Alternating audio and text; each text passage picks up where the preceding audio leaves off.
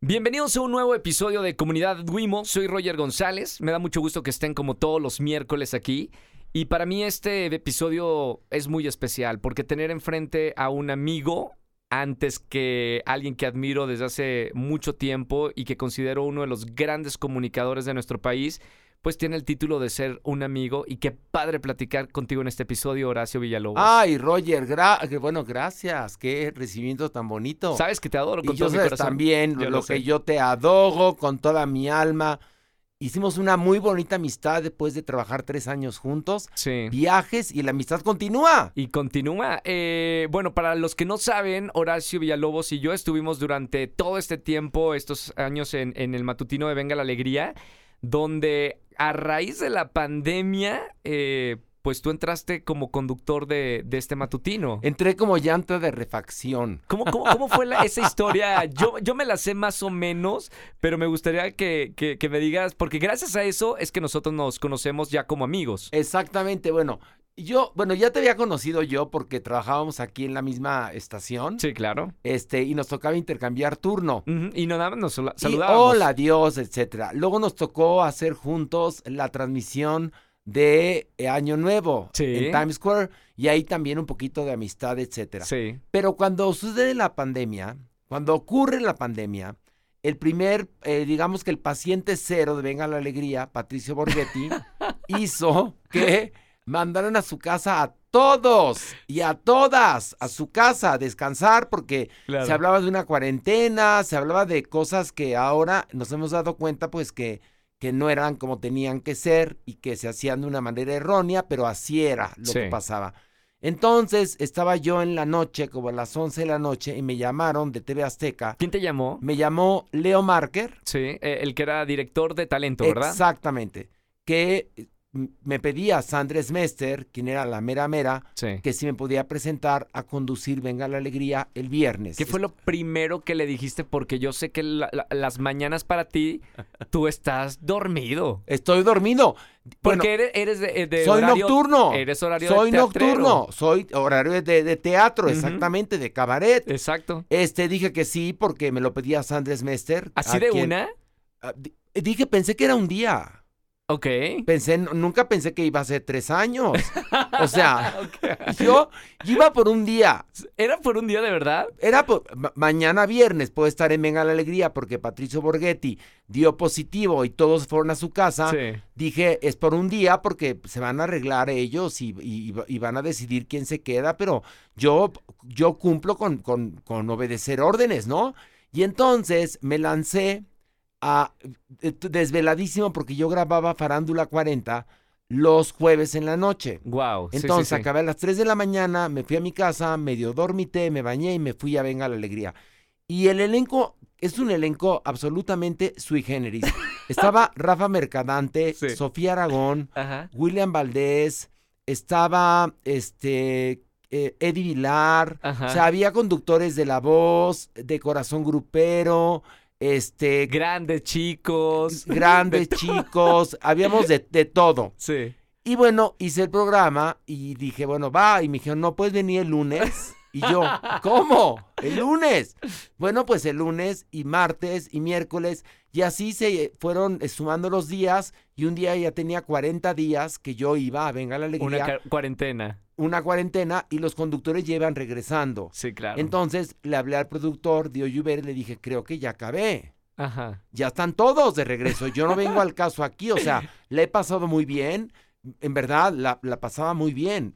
Me he divertido muchísimo, pero es tiempo de irme ya. Es lo malo de triunfar, Horacio Villalobos. Ay, mira tú. Y entonces, Resulta que me fui y a los 15 días me llama Sandres Mester, me dice que el público quería que yo regresara, claro. que si yo regresaría. Y le dije, nada más estando idiota, rechazaría un programa en pandemia. Sí, claro. ¿Quién rechaza un programa en pandemia? Aparte sabíamos que habíamos perdido la gente que hacemos teatro, teatros cerrados, mucha gente sin empleo del medio. Bueno, yo dije, estaría idiota de desaprovechar esta oportunidad. Sí. Y así lo que se, se iba a a realizar en dos días, acabó siendo una aventura maravillosa de tres años porque fui realmente muy feliz en Venga la Alegría. Sí. El ambiente que tuvimos era increíble, la pasamos genial, tú sabes perfectamente todas las carcajadas que, Hmm. nos, que nos llevamos en el corazón, Claro. las amistades que construimos ahí, este, y la verdad es que fue una experiencia fantástica, que duró tres años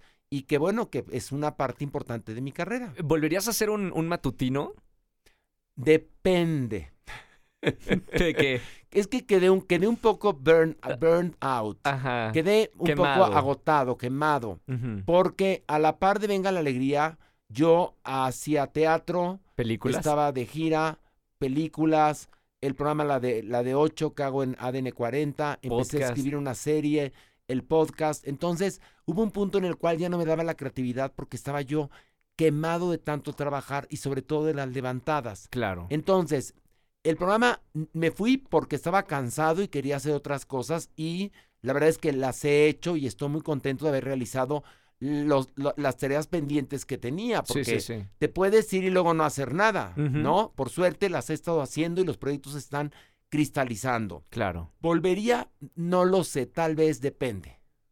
Depende de las circunstancias, depende de la duración del programa, también depende de la paga. Sí, ¿eh? claro, claro. No sé, levantarse a esa hora de la mañana cuesta. Sí, O sea, cuesta cuesta. en todos los sentidos. Cuesta y, y- y debe de costar. Debe de costar. Entonces, por ahora no lo sé. No, no han surgido otras oportunidades, déjame decírtelo además. Oye, Horacio, normalmente eh, platico con, con mis invitados desde como un inicio, de dónde son, y así, pero quería hablar primero de, de esto porque gracias a Venga la Alegría, yo conozco a, a- a ti como amigo, más allá de, de conocerte de, de mucho tiempo, de saber que eres una figura eh, muy importante en nuestro país como productor y como, como talento. Gracias a Venga la Alegría te conocí y me da muchísimo gusto haberme encontrado con, con no, el- no solo el personaje, sino también como con la persona. Que soy igual, ¿no? ¿O te parece que cambio mucho? No, no cambias nada, pero realmente el, el personaje es un gran personaje. Ay, te Digo, lo por eso, por, agradezco. es- por eso te invitan luego de jurado a, a, este, a estos realities A de canto, a la academia, academia. A México tiene talento, bueno, he hecho muchos. Eh, esa es una buena pregunta, Horacio. ¿Qué tanto tu personaje es tu persona? Es que soy yo. Cu- Cuando yo No hago eres, tan, no eres tan culero en la vida real como en, el- en- en la academia. A ver, a ver, lo que pasa es que es una, una cosa es cumplir con un trabajo y otra cosa es ir por la vida emitiendo juicios. Sí. Cuando te pagan por emitir un juicio, Sí. tienes que ser congruente porque la televisión es una lupa donde todo se ve, todo se magnifica. Sí, sí, sí. Entonces, yo no voy a escuchar el encantar de la chingada y después decirle qué lindo cantas, mi amor, porque le estoy haciendo un daño Sí. y porque no estoy cumpliendo con las reglas del reality. Así como lo he hecho en Mira quién baila, que estuve cuatro temporadas en Univisión. Es verdad. En México tiene talento, la academia y bueno, y otros más en los que he participado. Quiero cantar, que fue un exitazo, También. que hicimos en Venga la Alegría. Sí, sí, sí. Y no es ser culero, es, es decir, culero sería que yo les dijera una mentira o que yo les diera falsas esperanzas. Sí. Creo que el, el arte, el arte discrimina. Es decir, si llegan unas chicas a una audición para encontrar un cuerpo de baile para una comedia musical, Chorus Line, por ejemplo. Co- Cor- Chorus Line te habla justamente, ese es el ejemplo claro de que el arte discrimina. Se acaban quedando los que funcionan. Claro. Así es la vida constantemente, la- el mundo del espectáculo, eh, nuestra vida es constantemente una audición. Sí. Entonces, no es que yo sea ojete y que, y que vaya por la vida siendo malo en la televisión y sea yo un franciscano en la vida real. No, para nada. Pero tengo que cumplir con, con las expectativas de quien me contrató. Sie- ¿Siempre ha sido así? O sea, ¿te acuerdas de, de- de tu adolescencia? Sie- Siempre, siempre. con ese carácter. Siempre. Yo era el típico niño que decía la verdad y metía en problema A todo mundo. a mis padres. Sí, claro. Los metía en un problema en ese momento porque opinaba lo que yo se me antojaba. Ajá. Entonces, Pero no fuiste niño mimado. ¿Te, re- no- te llegaron no, a regañar? Mucho, muchísimo. Es que yo era muy impertinente, ¿Pero la quién verdad. más? ¿Tu papá o tu mamá? Mi papá era muy duro conmigo. ¿Sí? Fue un gran padre, pero fue muy duro, muy duro, sí. Muy, muy Exigente. exigente y disciplinado. Bueno, gracias a eso eres lo Y- que eres y- hoy. Y también una cosa, era el que te decía lo que pensaba. Mi papá. De lo, de lo aprendiste. De ahí lo aprendí. Y mi madre era como un poco más barco. Sí. Yo digo que mi mamá era o que mi mamá es una ciudadana honoraria de Disneylandia porque todo lo ve precioso. Es como yo. Ella todo lo ve precioso, nada le conflictúa, todo es maravilloso, todo tiene una salida. Es una gran practicante del pensamiento mágico, mi madre. ¿Eso es bueno o es malo? E- Es bueno a veces y a veces malo porque a veces hay que confrontar.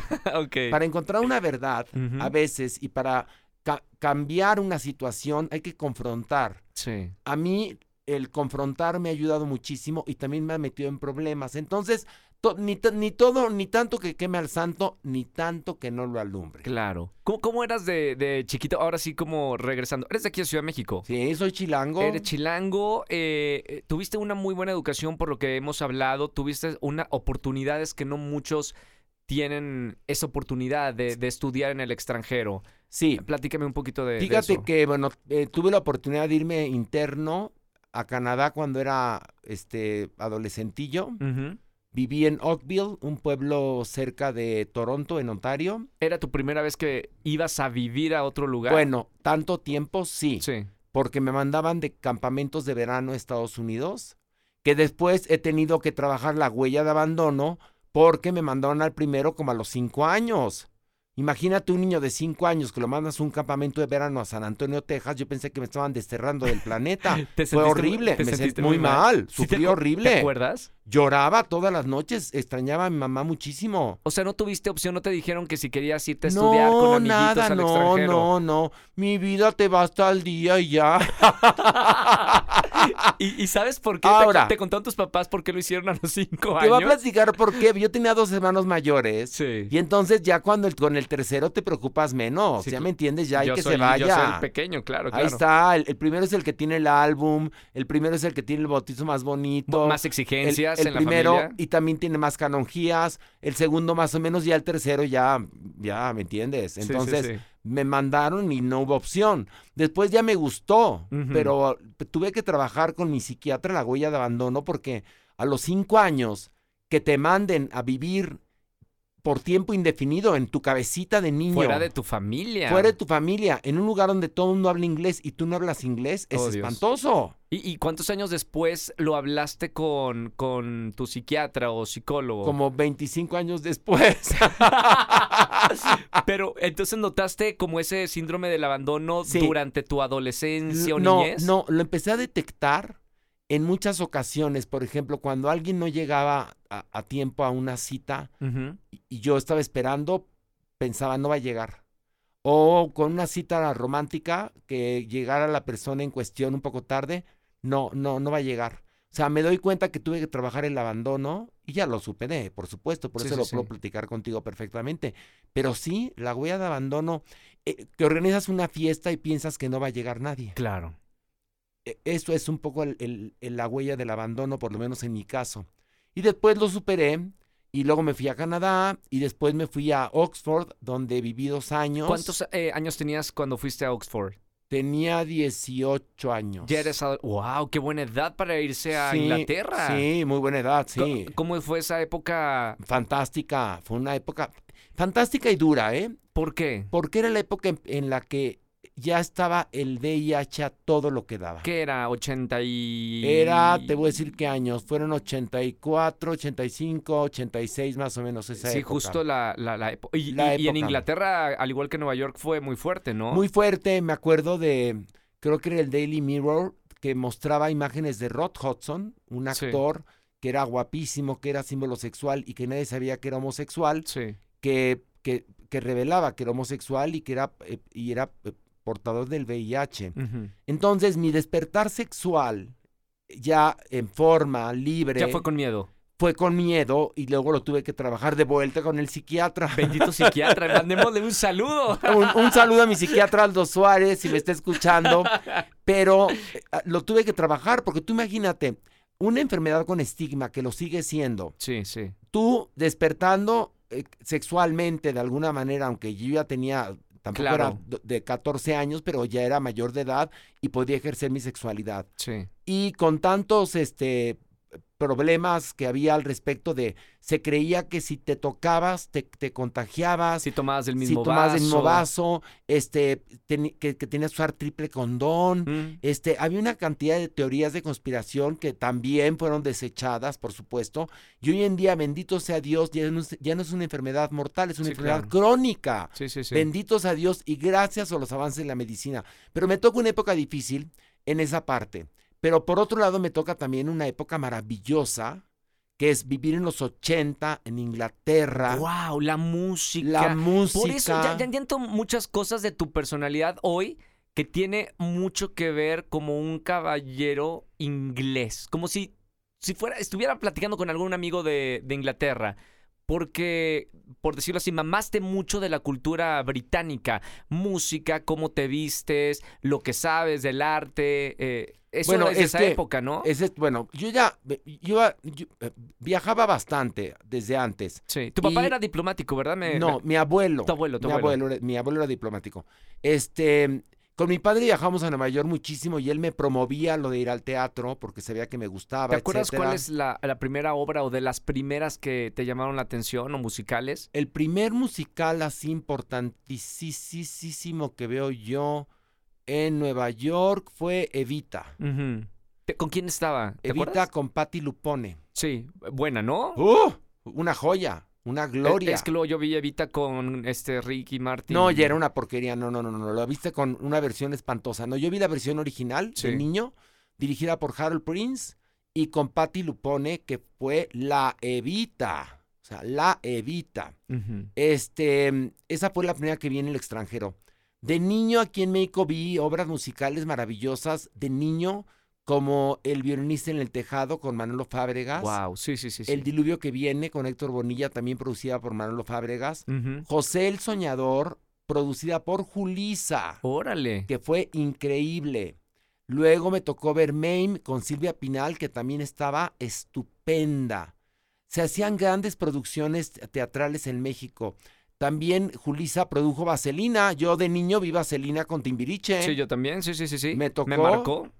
Me- fueron así de, eh, bueno, eran, por supuesto que el de top. En Sí, ese sí, momento sí, todo el mundo tenía que ver Vaselina y la vi con Timbiriche en los televiteatros. Este, hubo una época muy buena en mi infancia, 70s, 80s, de productores que hacían teatro musical de altura en México como eh, Robert W. Lerner, Manolo Fábregas, Julisa, que hacían grandes producciones musicales. Sí. Y después me tocó ver muchísimas de esas mismas puestas en Estados Unidos. Y después, viviendo en Inglaterra, pues me hacía ahora sí que a las mañas de encontrar boletos en promoción, baratos, o balcony, que, es, eh, que era en casa de la chingada, Claro. pero veías la obra O de los teatro. partial view que ves. O- o partial view, una- que tienes columna. una exactamente no pero ya em- empecé a ver entonces me tocó ver en- ahí en, en, en Inglaterra Cats Ah, wow. me tocó ver Cats me tocó ver Styler Express Sí, sí, sí. me tocó ver Buddy, me tocó ver Barnum, me tocó ver, este, hay una cantidad de obras, y- y- Cantando bajo la lluvia. ¿En esa época ya sabías qué querías hacer, eh, a qué te querías dedicar? Ya, claro, lo supe desde niño. Lo supe desde que tuve 3, 4 años de edad que fui a un teatro y se levantó un telón. Sí, En ese momento me di cuenta que lo mío iba a ser las tablas. sí. ¿Y qué decían tus papás? Porque Que ninguno estaba de tus, idiota. claro, ninguno de tus hermanos se dedicaba a, a No, esto. no, no, que era un horror de ambiente y este y que poco menos que yo iba a acabar joto prostituto.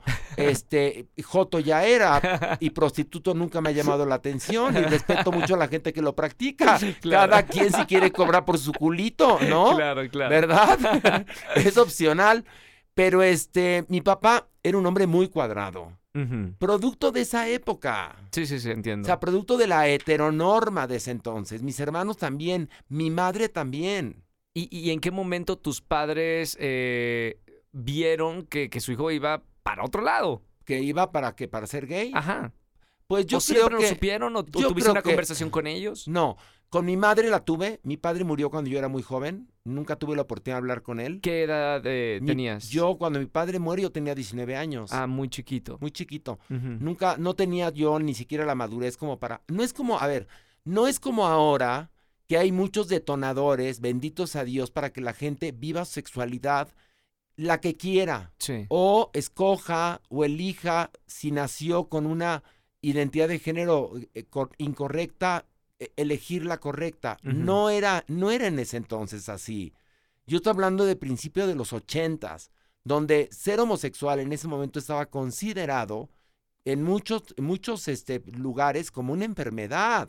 Y por la iglesia, un pecado mortal. Y, lo sigue co- la, la iglesia, que por cierto, bastantes homosexuales hay ahí, lo siguen considerando como un pecado mortal, Sí. como sodomita y que, eres un sodomita, eres un horror. Pero el asunto es que yo, en ese momento, empecé a vivir mi sexualidad desde antes de irme a Inglaterra. Sí. Por supuesto, lo haces de manera este, ve- velada, de manera No pública. oculta, no pública, etcétera. Y después de que regreso de Inglaterra, donde lo viví libremente, Allá en esa época ya se hablaba de la de los gays y lesbianas y todo eso con había, naturalidad. Había, no tanto como ahora, pero mucho, me- mucho más que aquí. Ok. O sea, yo me, me- me- me acuerdo que lo primero que me llamó la atención de, de los ingleses es que te podías poner un sombrero con cuatro plumas en la cabeza y andar con las uñas pintadas y tacones siendo hombre y nadie te volteaba a ver. Y sigue igual. Y nadie te juzgaba. Que yo venía de una sociedad donde se juzgaba todo Sí. todo se juzgaba. Y entonces, este, bueno, por supuesto que me ayuda para, para sentirme más seguro el vivir dos años allá y ser yo mismo. Entonces regreso diciendo voy a aceptarme públicamente, públicamente con mi familia, sí, claro. etcétera. Todavía no, no trabajas en los Mm, medios. Todavía no estaba en los medios, pero mi padre muere. ¿De qué murió? Murió de cáncer. Muere cuando tenía 55 años, era muy joven. Sí, sí, sí, sí. Y entonces muere mi padre y ya no alcanzo a decírselo. Yo ya había entrado a la facultad de Derecho y es cuando se lo cuento a mi madre y mi madre me, me dice que, que me acepta, que me quiere, por supuesto. Pero no era tan común como ahora. Es decir, ojalá que la gente que nos escucha se regrese en el tiempo Sí. y vea cómo las cosas han cambiado. Si hoy todavía es un tema para muchos y para muchas el hablar con su familia de su preferencia sexual o identidad de género, imagínense allá y entonces en los 80, Claro. donde encima estaba el estigma del VIH, que sigue prevaleciendo desafortunadamente. ¿eh? Sí. Pero bueno, yo regreso ya muy seguro, me acepto y gracias a aceptarme, empecé a ser mucho más feliz. Le, quité una carga espantosa. ¿Le dijiste también a, a- a tus hermanos o a tus hermanos preferiste no? Sé parte de nuestra comunidad y cámbiate de servicio de telefonía a Wimo. Cada vez somos más los que queremos una gran cobertura, más gigas para redes sociales y pagar menos. Pide tu SIM Wimo hasta la puerta de tu casa en somoswimo.com. Mis hermanos se fueron enterando paulatinamente, Sí. evidentemente, pero me da igual lo que piensen, ¿eh? Porque más, y luego uno piensa, ¿por qué tengo que decirle a alguien, a- avisarle a mi familia que soy homosexual? Como si también una familia tuviera que reunirse para que uno de sus miembros dijera que es heterosexual. es decir, ¿no? Claro. Sí. Lo que pasa es que es algo que, que quieres soltar y decir. Se llama el salir del closet. Claro. Pero en mi caso, este, no fue trauma- traumático para mí. Eh, se fueron enterando mis hermanos paulatinamente y mi madre, que era la única, no sé por qué me importaba mucho mi- que mi madre lo supiera. Sí. Y Sí, cuando, Entonces tú tienes una relación con tu mamá muy estrecha. sí, no era tan estrecha en ese entonces, ¿eh? Se, se volvió más estrecha con el paso de los años. Pero tenía esta cosa del, del matriarcado, de tener que decírselo para sentirte certificado. No entiendo, es una práctica que ahora la que la analizo digo, lo más importante es que uno se acepte, no tienes por qué irse diciendo a la gente en la calle, Sí. a menos que te vayas a acostar con una persona, ¿no? Claro. Ahora, yo voy por la vida gritando que soy homosexual y que soy gay, se lo digo a todo mundo Sí, sí, sí. no tengo prurito porque de- desafortunadamente, pues, este, todavía hay muchos tabúes, ¿no? De hecho, digo, todo esto, la personalidad que, que me acabas de decir, de decirlo eh, públicamente, eh, te convirtió, y dime si estoy equivocado, Horacio, en, en- en alguien líder dentro de, de la comunidad, a raíz de luego los programas que, que hiciste en, en Telehit. Bueno, que, a- que fue cuando hice desde Gallola. Ajá, eso marcó algo muy fuerte en la televisión de, de- de México, ¿no? Sí, sí, lo hice por, lo hice por mí, ¿eh? ¿Cómo nació el- la idea de Desde Gallola? Yo, yo veía el, el programa cuando estaba... Ah, bueno, gracias. Desde, desde Monterrey. Bueno, ¿cómo surge desde Gallola? Ujú. Surge porque yo toda mi infancia, mi papá era de Tijuana, íbamos a Tijuana este, los veranos y Semanas Santas y todo esto. Y en Tijuana llegaba la televisión gringa. Sí, Y ahí veía yo SNL. sí.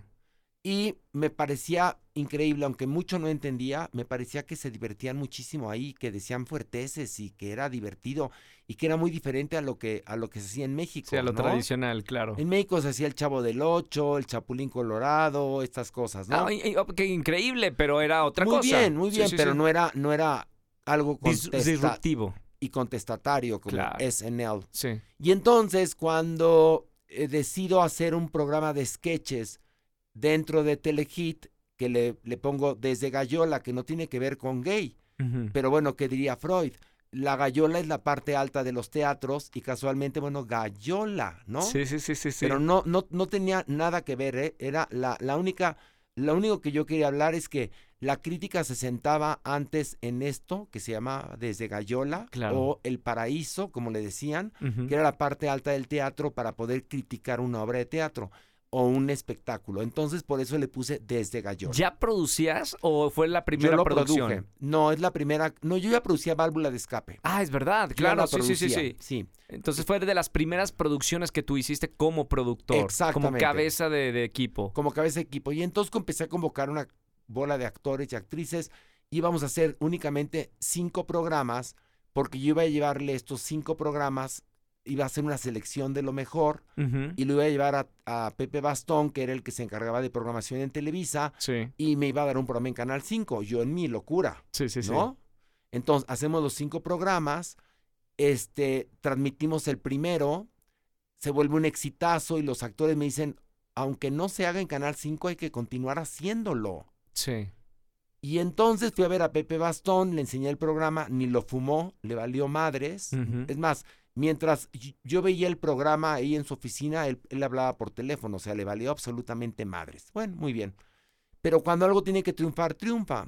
Y entonces, desde Gallo empezó a convertirse en un fenómeno, porque fue el primer programa donde tuvimos actores y actrices trans que no estaban ahí como un objeto de morbos, estaban, estaban ahí por su talento. Claro, como artistas. Gente abiertamente gay o gente abiertamente eh, bisexual, chicas lesbianas, etcétera. ¿Tú, ¿Tú hiciste el casting? No, el casting se fue conformando solito. Estaba, mira, el casting de Desde Gallola es impresionante. Te voy a dar nombres de, de gente que participaba como elenco base. María Rubio, Wow, sí. Julisa, Ana Martín, Carmen Delgado, Cecilia Romo, Francis, Sí, sí, sí. Daniel eh, Ego, la supermana, Carlos Rangel Maniwis, Paula Sánchez y Claudia Silva, las VIP, Cristal, que hacía Miros Nada, Oh, Miguel Romero, que hacía Pita Amor, este, ¿quién más? Eh, bueno, evidentemente Gerardo Gallardo, que hacía el Chef Fornica, hay, bueno, una Ricardo Villarreal, que era un gran talento, que hacía Giovanni, tú producías eso. Carmen Huete, perdón, Tú producías eso. yo producía eso. ¿Y cómo se fue conformando el, el- el casting? se fue conformando de actores que yo les llamaba, oye, hay tal papel para hacer tal sketch, te lo mando, a ver si te gusta, no hay dinero para pagar porque no teníamos presupuesto, Sí. y todo el mundo se sumaba. Bueno, Lisette también ahí aprendió, También. A, hacer, a- aprendió a hacer comedia en Desde Gallola con Órale. nosotros. Este, era gente que se sumaba por, por, por las ganas de hacer una televisión diferente. Claro. Recordemos que en ese momento comenzaba apenas el, el- el internet. Sí, sí, sí, claro. No, no, no había forma de transmitirlo en internet todavía. No, al final ya del, de, desde Gallola de la primera etapa, la que hicimos en Telehit, ya empezaron a subir los videos a YouTube. Telehit sí aceptó este proyecto gracias a quién. Telehit le valió madres. Entonces, ¿cómo entraste a la pantalla? Te voy a platicar, yo estaba en Telehit y yo tenía válvula de escape. Sí, Y entonces yo podía hacer en válvula de escape lo que se me pegara a mi gana. sí. Y entonces a mí se me ocurrió hacer desde Gallola ahí Y al que estaba de productor en ese momento, que era Eduardo Marrón, le daba igual, no le importaba. Yo sacaba escenografías viejas de Televisa Chapultepec, poníamos vestuario nuestro, Sí. este, yo compraba cosas para, para comer en los, en los sketches que había que comer, llevábamos nuestras propias pelucas, nuestro vestuario, lo hacíamos totalmente, era homemade y handmade. Sí. Y nunca les importó, nunca les importó. Teníamos un rating altísimo, íbamos por la República Mexicana haciendo el show de Desde Gallola, íbamos llenando todos los teatros y esto no les importaba. Hasta que llegamos a un espacio Televisa y es cuando se dan cuenta que cuando se presenta Desde Gallola en el espacio Televisa se vacía toda la expo y nos van a ver todos. Wow. Para la gente que no sabe que ese espacio era como esa convención de televisión donde venía gente de toda la República Mexicana a escuchar varios conferencistas, etcétera. ¿E- ¿Es Sí, correcto? era una política de Televisa porque había muerto el tigre Azcárraga y Televisa tenía muy mala reputación. Entonces querían limpiar la reputación de Televisa diciendo que Televisa se acercaba a los jóvenes Ah. y que no hacían televisión para jodidos. Esto fue cuando entró Emilio Azcárraga Jan. Sí, sí, sí, sí. Es por eso que hacen este espacio Televisa, que después dejaron de hacerlo. Sí. Pero ahí es cuando los ejecutivos se dan cuenta que desde Gallola es un éxito. Y a las dos o tres semanas antes de entrar al aire, ya estaba de regreso Guillermo del Bosque como productor de Telehit. Sí. Me dice, oye, ¿puedes firmar este papel sin importancia? Porque tú registraste desde Gallola y los personajes a tu nombre. Le dije, claro, porque yo los inventé y porque no nos pagan ningún sueldo aquí en Televisa por hacerlo. Me dijo, sí, pero es que este papel es para que no haya ningún problema legal y estemos todos conscientes que son tus creaciones, pero se- que se transmiten por Televisa. Cuando leo el papel, y desafortunadamente para ellos soy abogado, era la cesión De, de, los derechos, de desde Gallola a perpetuidad a Televisa. Claro. Entonces ahí es cuando empieza mi desencanto con Televisa. ¿Qué- ¿Pero qué le dijiste en ese momento cuando tú lees el, el- el papel? me quedé helado y le dije, además me, me habla cinco minutos antes de entrar al aire. Entonces le dije, no, no puedo firmar ahorita, tengo que leerlo y, y luego hablamos. Entré a hacer el programa y después me puse a leer el papel, a reflexionarlo.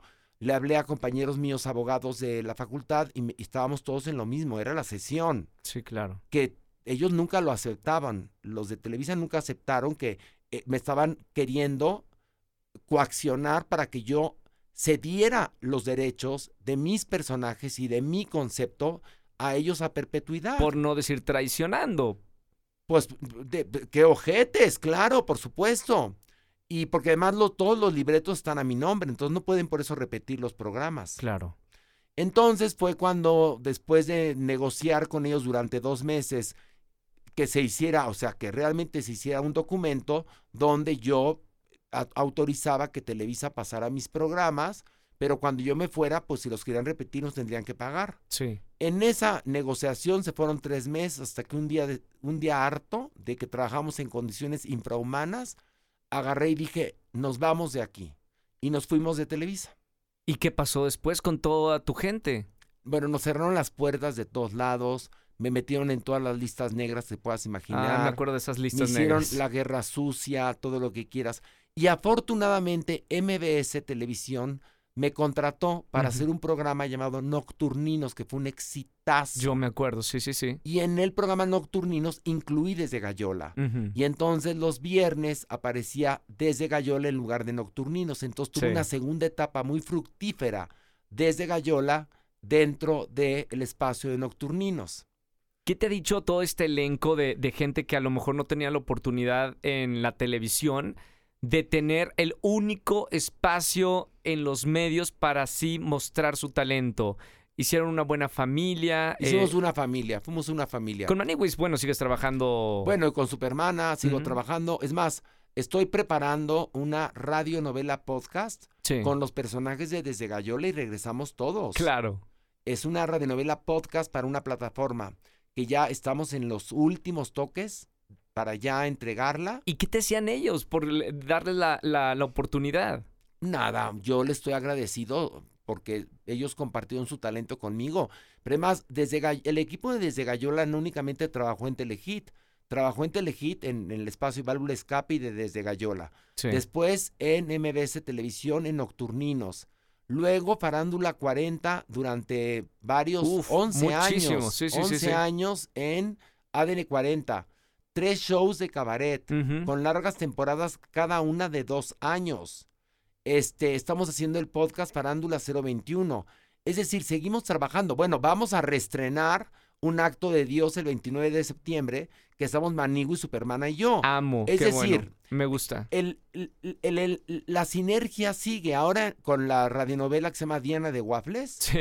este, regresa Maniguis, Supermana, las VIP, este, regresa Pita, Mirosnada, regresan Norberto Rivera Melo, regresan un chorro de los personajes de Desde Gallola, Julie David, Sánchez Tagli Pimentel, que es otro personaje que hace Daniel Vives. Sí. O sea, regresamos casi todos ahora con esta radionovela. Entonces, el concepto ha prevalecido.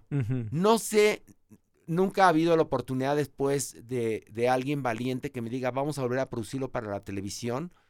Creo que nuestro humor era políticamente incorrecto, pero pues ha permanecido y la gente sigue adorando desde Gallola, siguen viendo los videos. Este, sí es el primer programa, como te lo dije hace un momento, donde se habló de diversidad abiertamente. Claro. Maniguis fue el primer personaje gay no homófobo. Y te explico porque todos los cómicos que hacían personajes de homosexuales lo hacían con un dejo de asco. Sí. Y Maniguis no. Al contrario, Maniguis era una víctima de las circunstancias y a veces también victimario. Sí. Y Maniguis representó en ese momento a, a- a la comunidad a la comunidad gay, Sí. a la comunidad gay de, de principios del, del 2000. Y la comunidad gay lo adoró como símbolo. Sí, sí, es súper, súper querido. Eh, Horacio, ¿qué tan importantes son los espacios en los medios, en la televisión, en el podcast, en la radio, para darle visibilidad a, esta comunidad? muy importantes, pero yo creo que ya tendría que ser tratado todo con normalidad. Es decir, que pueda trabajar una persona trans en un programa con una persona heterosexual, con un bisexual y con un pansexual y que no haya ningún problema. Que se hablara ya de las preferencias eh, sexuales e identidades de género como algo, así como si habláramos de horóscopos Sí. tú eres Piscis, yo soy Leo, tú eres Tauro, aquel es Escorpión. O sea, que todo se, se, se viera con naturalidad. Y desafortunadamente no. Pero ha habido un avance. De, de hace 15, 20 años en, en- en los medios a lo que es hoy, sí ha habido un avance No, muy importante, sí, ¿no? ha habido un avance, pero nos falta muchísimo camino por recorrer, Roger. O sea, hay una cantidad de crímenes de odio por preferencia sexual o identidad de género.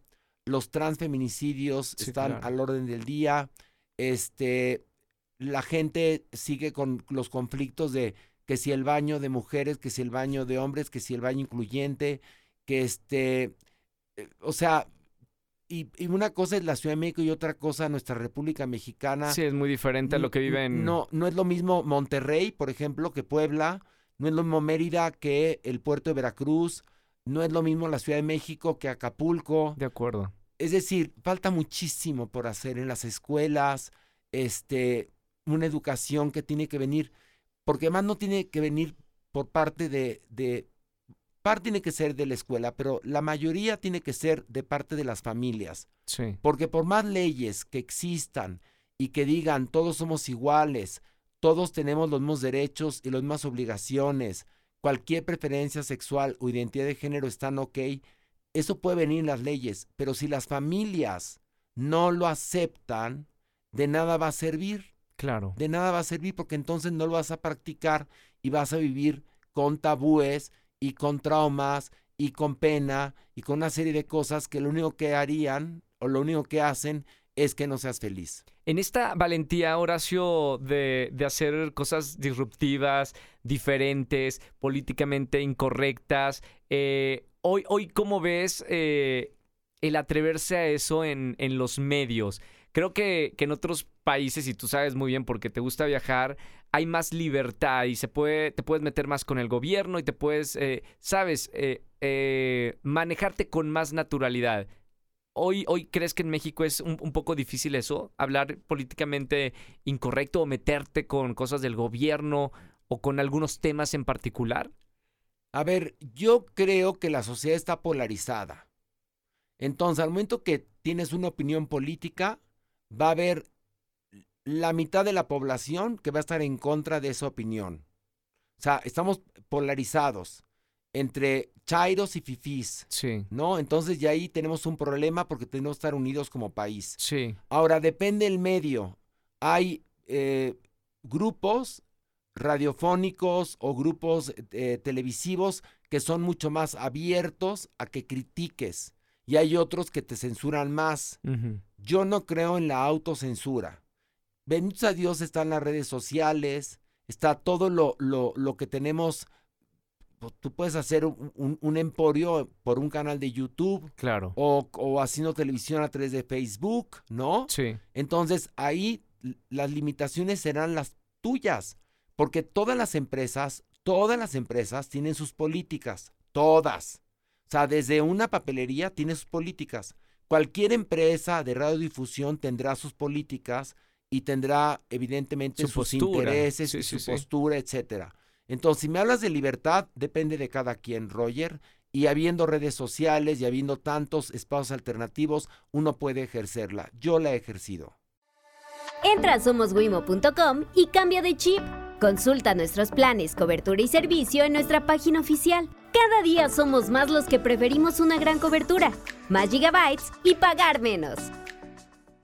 Eh, y, y- pero también te has ganado a, a- gracias a esa ¡Odios! libertad. No, no, pues sí, porque gracias a esa libertad tú puedes decir más cosas que otros no dicen o que otros comunicadores no dicen. Eh, la pregunta era por ahí, ¿cuántos enemigos te has ganado en esta carrera? Mira, son más los enemigos que no conozco que los que conozco. Ok, O sea, la verdad es que los peores enemigos son los enemigos secretos.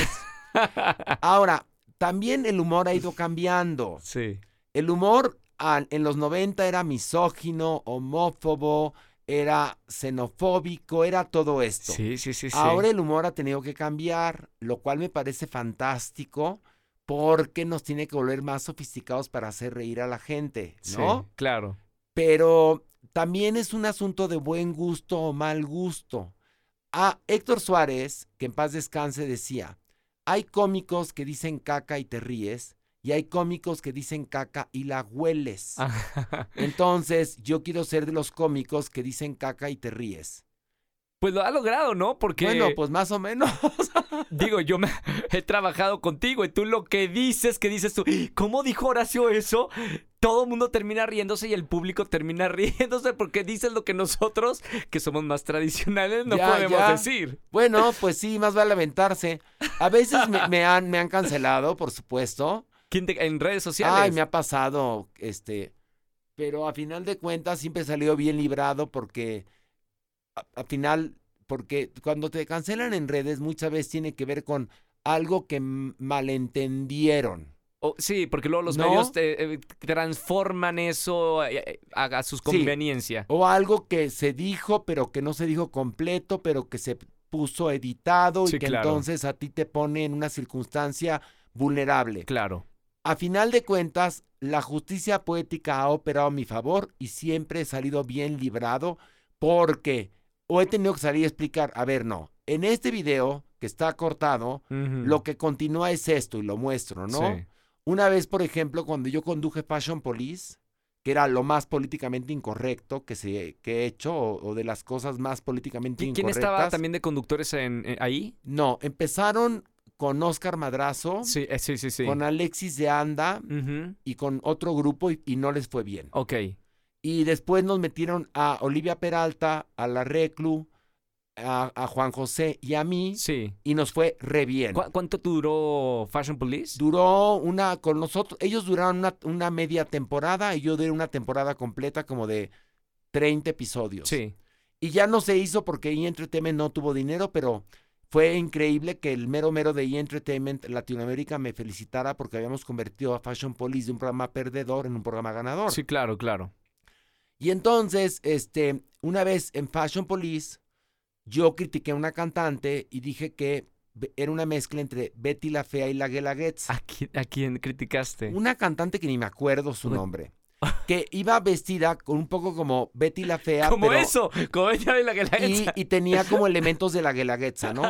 Y entonces-. Es- todo esto se malentendió Ajá. y me cayó todo Oaxaca, ¡Oh, Dios! todo Oaxaca, cuando más yo soy hijo de una oaxaqueña. No, no, ya, y no hay nadie que ame tanto México como tú también. Y Oaxaca, que la amo porque ahí crecí. Bueno, entonces tuve que salir a explicar, a ver, no, lo que yo quise decir fue esto. Lo que se entendió fue esto y lo que, y lo que se editó fue esto. Sí. Y entonces entré y manejé la crisis y todo resultó ser positivo. Porque Fashion Police era un- era un programa muy peligroso. Mm, Sí, claro. ahora- Te metes con todos los artistas. No, y que te, y te metes más con los físicos, que ahora ya no está tan de moda como, Sí. como todavía lo estaba cuando lo hicimos. Y entonces ahora todo el mundo se, todo mundo está bien, todo el mundo está perfecto, independientemente de, de cuánto peses o cuánto mides, todo está bien, todos los cuerpos son preciosos.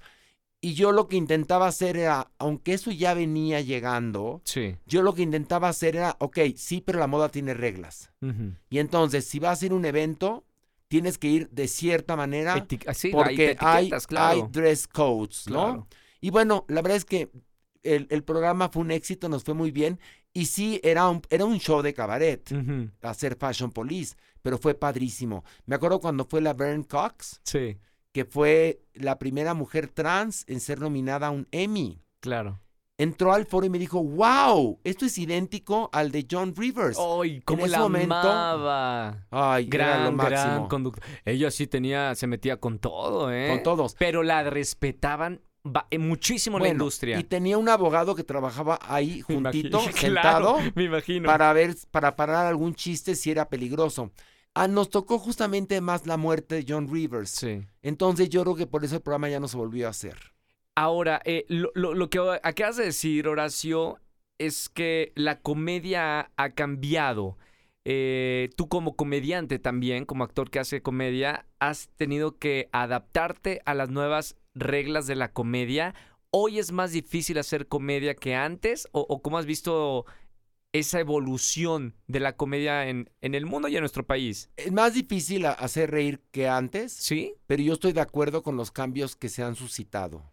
Porque como te dije, este, tú te pones a ver programas de, de- de hace algunos años de nuestra televisión mexicana y son misóginos, Sí, claro. cosifican a la mujer, son eh, homófobos, son xenófobos, este, te- son racistas, son clasistas, o sea, cosas que no están padres, la verdad. Creo que ahora, al momento de, de hacer una comedia más sofisticada, se puede hablar de... Porque, ¿qué es la comedia? Hablar de los vicios y las virtudes del ser humano. Es lo que hacían los griegos. Ahí Sí. tenemos un gran ejemplo con Aristófanes, que hizo comedia fantástica.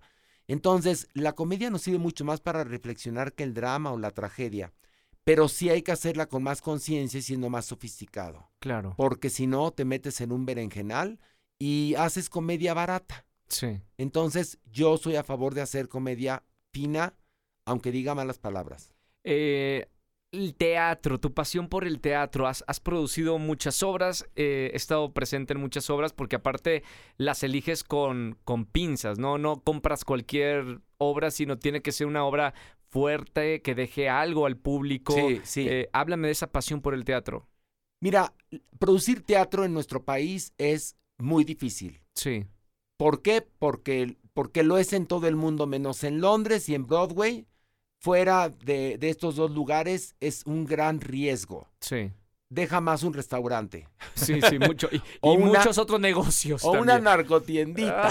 Pero bueno, el tema es que para poder hacer teatro y salirte con la tuya, tienes que amar con ciega fe la obra que estás haciendo o que vas a producir, porque si no, no vas a llegar a tu meta. Entonces, este, yo mi primera obra que produje fue Picasso a de la Paz a Gilles, Picasso en el Café de París, una obra de Steve Martin, donde hablaba de un encuentro ficticio entre Pablo Picasso y Albert Ay, Einstein qué locura. a principios del siglo XX en París, Sí, donde la ciencia discutía con el arte. ¡Wow! Era una comedia preciosa. ¿La habías visto en algún otro país? Yo la vi en Estados Unidos, en San Francisco. Y ahí te llamó la atención. Me llamó la atención y decidí hacerla. Des comprando los derechos. Comprando los derechos. Es, por es caro, digo, para la gente que nos escucha. No. no, depende, depende. Es que se llama Advance Payment of Royalties. Es decir, tú pagas un dinero pero ese dinero te lo van a regresar y tú a final de cuentas llegas a una negociación con el autor de darle, por ejemplo, yo a David Jaberbaum, el autor de Un acto de Dios, se le da un 8% de lo que entra bruto en taquilla. Ah, muy bien. Sí, yo pagué un advance payment of royalties. Claro. Después se me regresó ese dinero y a él se le queda un 8% de la entrada bruta de taquilla. Sí. Y el otro 2% se lo cedió a quienes tradujimos y adaptamos la obra. Sí. Entonces depende.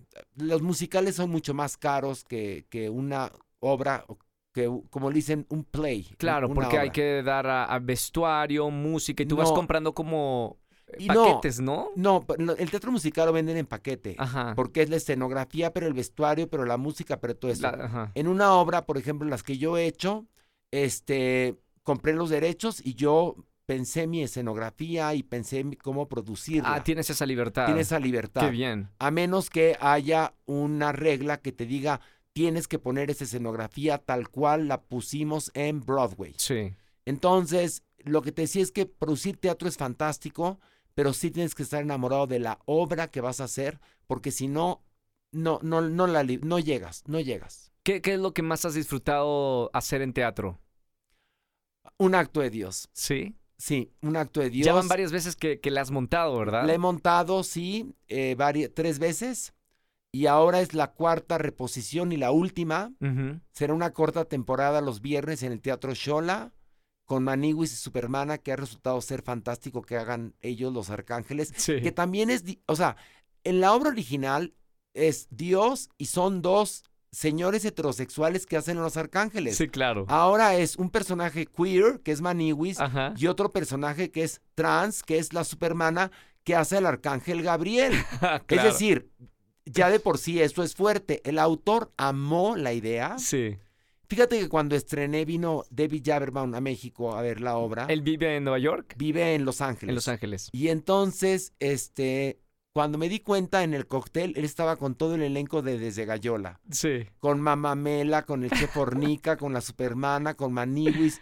Le dije, no cabe duda que a final de cuentas, you are a gay friendly man, porque es un hombre gay friendly. Sí, sí, él está casado, tiene hijas, etcétera. Y este, pero es muy gay friendly.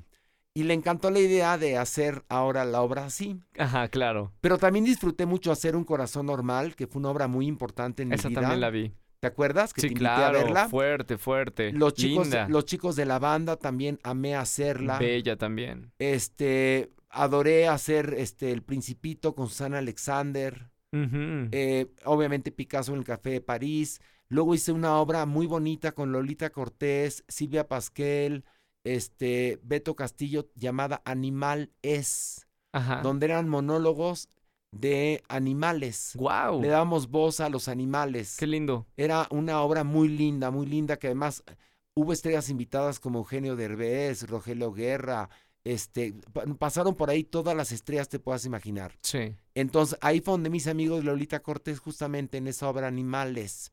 Luego los shows de Desde Gallola, había una vez Desde Gallola, Desde Gallola el show y Telebasura, fueron tres shows muy exitosos que amé hacer teatro de cabaret con ellos. Sí. Entonces, la verdad es que llevo metido en el teatro, mira, del 2013 hasta ahora, no he parado de hacer teatro todos los fines de semana. Claro. ¿Qué te gustaría hacer eh, en, en, la carrera de la industria? Eh, ¿Has hecho radio? ¿Has hecho podcast? ¿Has hecho teatro? ¿Cómo vienen los siguientes años o qué te gustaría hacer, Horacio? Quiero, empecé un programa ahora en ADN 40 que se llama Extra 40 de cultura pop que nos está yendo muy bien, estoy muy contento. Estoy contento con el programa que tengo en la barra de opinión de TV Azteca que se llama La de 8, que tengo varios años haciéndolo con Eduardo Ruiz Gili. Me gusta hacer mi podcast Parándula 021, pero también me gusta hacer teatro. Entonces me visualizo haciendo televisión, teatro, cine, que me han llamado a muchos castings y no había podido ir por, por estar metido en Venga la, televisión, claro. Me gusta hacer realities. El último que hice fue La Academia y antes Soy Famoso, Sácame de Aquí, que fue un reality muy bizarro y muy divertido. Te llevaron a no sé cuántos meses a... A República Dominicana. Ahí lo estuve haciendo. Fue muy divertido hacerlo, muy, muy divertido, ¿eh? Sí. Sí, porque era fuerte, rete fuerte. Entonces, seguir trabajando y con salud es lo único que pido.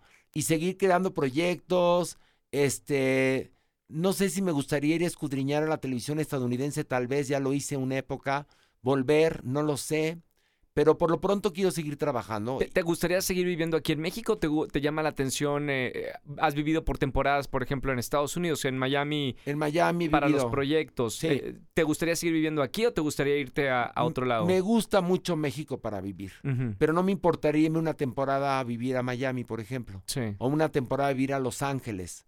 Me parecería interesante, me gustaría hacer eso. Pero México me gusta para vivir.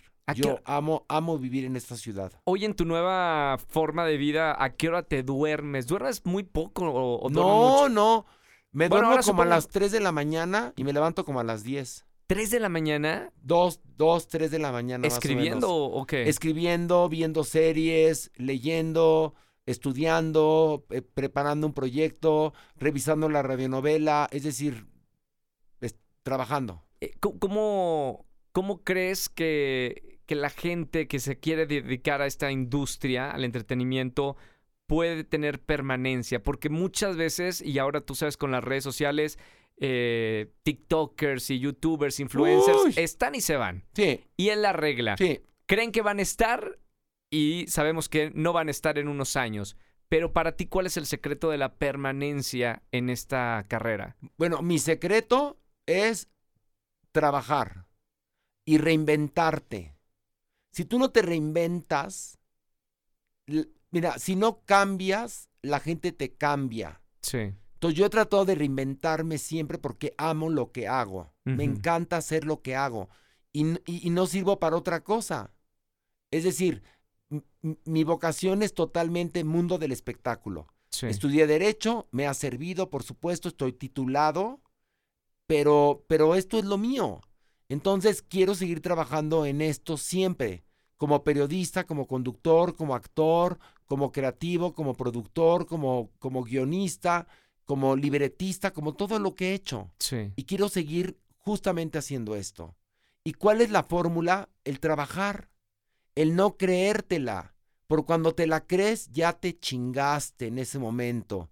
¿Y qué pasa? Cuando no tienes bases sólidas de estudio, yo tengo una formación muy rigurosa, Sí, claro. de muchos años, de, de tomar clases de teatro desde los siete añitos que empecé a tomar clases de teatro en Cadac, preparándome toda mi vida con clases de canto, de actuación, de actuación en cine, de análisis de texto, de guion, de escritura, etcétera, preparándome constantemente. Así creo yo que puedes permanecer, pero si porque aparece en un vi- video viral y de ahí surgieron ciertas oportunidades y crees que ya le hiciste, no, hay que prepararse porque va a llegar alguien más audaz que tú, que va a lograr más vistas en ese video viral y te va a sacar de la jugada. Y si no ocupaste un lugar por derecho propio, te irás. Claro. Oye, Horacio, gracias por estar en este episodio. Tenía muchísimas ganas de, de hacer este encuentro desde hace Ay, muchos no, gracias, meses. gracias. Eh, para toda la gente que, que nos está escuchando, por favor, sigan todos los proyectos que tiene Horacio. Eres un- un- una gran persona. Eh, yo creo, Horacio, y te voy a decir algo personal, que la gente obviamente te conoce porque has estado en su vida en diferentes momentos de, de su vida y, y tus proyectos, pero eres un gran amigo y, y me Ay, y- y gracias, quiero, y- igualmente. y quiero que la gente lo sepa, eh, de verdad lo, lo- todo lo que le das a la gente que te quiere y, y eso es muy bonito y es parte de, de- de lo que estoy muy contento de estar hoy contigo. Ay, Roger, igualmente, ¿qué te puedo decir? Gracias, me siento homenajeado, feliz.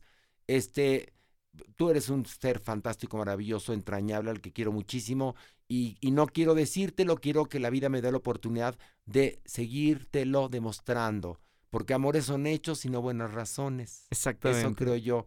Y gracias, gracias. Gracias por estar aquí. Gracias. Compartan este episodio con la gente que más quieren y hasta el próximo miércoles con otro episodio de Comunidad Wimo. Gracias, Horacio Villalobos. Gracias.